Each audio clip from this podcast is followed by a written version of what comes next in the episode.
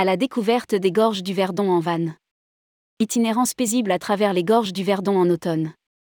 Envahi l'été, les gorges du Verdon retrouvent des accents plus sereins quand l'automne les émitoufle.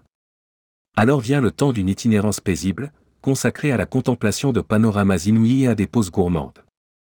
Au bout du bout, la vallée rejoint les Alpes, promesse d'une fin de parcours escarpé et tonique.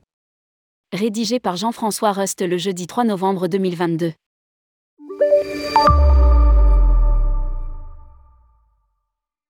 En saison estivale, le Verdon déborde. Pas la rivière, mais la route, les villages, les campings, les commerces. Embouteillage de touristes dans le canyon. Alors, quand trop c'est trop, il faut sacrifier la chaleur de l'été pour enfiler une petite laine et s'enfuir voir cette merveille de nature hors saison. Lire aussi, Sécheresse dans le Verdon, le vrai du faux. En septembre, Néerlandais et Belges ont depuis longtemps regagné leur maison de briques.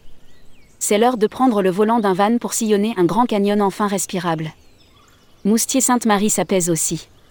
Ce village de charme à l'entrée des gorges du Verdon est né sous bonne étoile, celle qui serait suspendue depuis le Moyen Âge entre deux falaises au-dessus du bourg. Foule absente, on découvre avec tranquillité d'adorables ruelles et restaurants provençaux, ainsi que des boutiques de faïenciers dont la commune tire sa réputation. Achats effectués, il est temps de filer dans le corridor rocheux. Long de 45 km entre Moustier et Castellane, c'est l'un des plus spectaculaires d'Europe. Le Verdon y entaille des falaises calcaires géantes dont les plus hautes se dressent à 700 mètres au-dessus de son lit. La sinueuse des 952 épouse un temps les oscillations de la rivière, ouvrant les premières vues sur le fond de l'abîme. De rares villages citèrent. Avec ses commerces, campings et camps de base pour kayakistes, la Palus-sur-Verdon fait office de petite capitale. On lui préfère Rougon, spectaculaire village perché au-dessus de la route et du canyon. Garé sur le parking à l'entrée du bourg, il ne faut pas hésiter à se faufiler dans les ruelles austères pour aller goûter une crêpe pays au restaurant Le Mur d'Abeille. Depuis la terrasse, la vue sur les gorges est magique.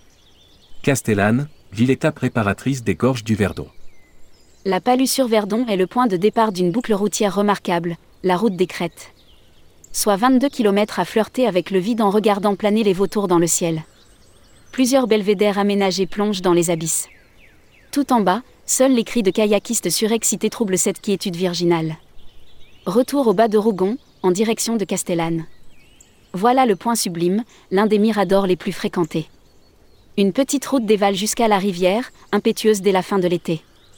C'est un point de passage du sentier Martel, symbolisé ici par le tunnel du Baou creusé sous la roche. La sortie des gorges est plus apaisée. Passé l'intersection à droite vers Trigance, typique village provençal avec son château médiéval, la route flirte avec l'eau du Verdon. 12 km plus bas, les premières maisons signalent l'arrivée à Castellane, ville-étape d'une première nuit réparatrice.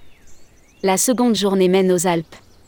Adieu haute falaise, bienvenue relief sec puis verdoyant du Haut-Verdon, terre de ruralité profonde et de transhumance ovine. Avant le départ, Castellane mérite une rapide visite.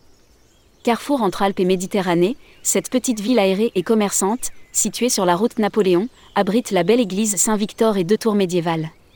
Sortie de la cité, la route franchit le barrage de Castillon puis longe le lac éponyme, dont le vert émeraude tranche avec les versants arides. Spectaculaire, elle se faufile ainsi jusqu'à Saint-André-les-Alpes, porte d'entrée du Haut-Verdon. Changement de décor. Jusqu'à Colmar-les-Alpes, la D955 puis la D908 mettent dans leur dos la végétation méditerranéenne pour laisser place à des essences alpestres, peint en tête. À droite, d'étroites passerelles sur le Verdon ouvrent l'accès à des chemins de montagne desservant des hameaux perdus, tels ombres. À mesure que la route s'élève, la rivière devient torrent et l'air se rafraîchit. Les feuillus, eux, débutent leur mue automnale. Colmar-les-Alpes, cité médiévale fortifiée des gorges du Verdon. Colmar-les-Alpes est un pur joyau de village fortifié. Il a des airs communs avec Villefranche de Conflans, dans les Pyrénées-Orientales. La halte est appropriée dans cette cité médiévale fortifiée par Vauban, ancienne frontière entre le royaume de France et la Savoie. Dans les ruelles pavées se dressent des maisons hautes aux greniers ouverts, nommées Souleyyades. On y croise des lavoirs et des cadrans solaires, des fontaines et des toits en bardeaux, signe que les Alpes sont à portée de main. Ces Alpes, d'ailleurs, les voilà, dès le lendemain, et pour de vrai. La route s'élève encore le long d'un verdon amaigri et rejoint le village d'Allo, puis la station de ski et enfin le col d'Allo, à 2247 mètres d'altitude.